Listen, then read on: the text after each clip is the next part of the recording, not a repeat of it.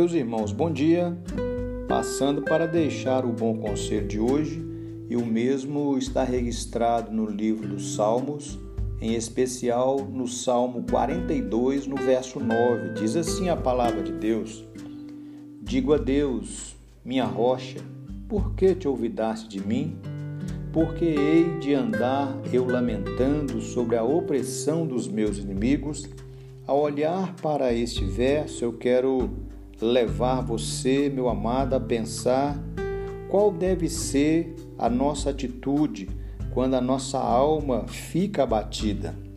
Algumas coisas procuram levar a nossa alma ao abatimento, tristezas, decepções, incompreensões e tantas outras coisas.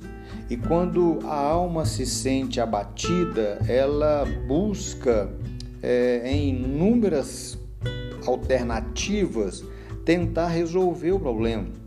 E uma das maneiras que as pessoas têm buscado acalmar o coração é achando que a solução está no suicídio, no divórcio, na comida, na bebida, nas drogas, no consumismo, na pornografia e tantas outras coisas.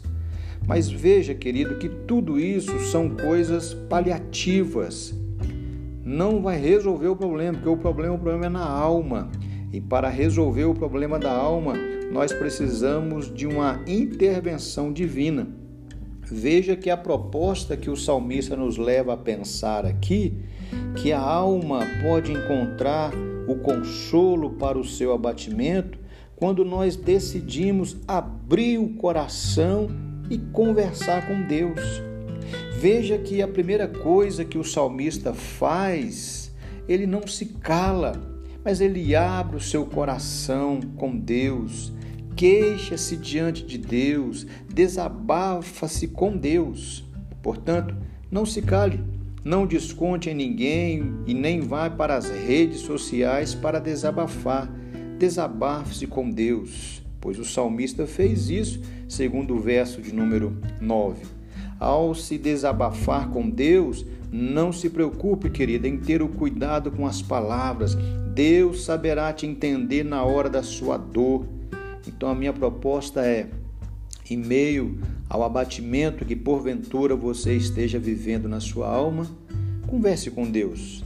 Tenha coragem de abrir o coração, chore diante de Deus Busque em Deus o consolo e o conforto para o momento difícil e certamente Deus ouvirá o seu clamor e virá ao seu encontro. Que Deus te abençoe, que o seu dia seja em paz e receba aí um fraterno abraço do seu amigo Pastor Romildo.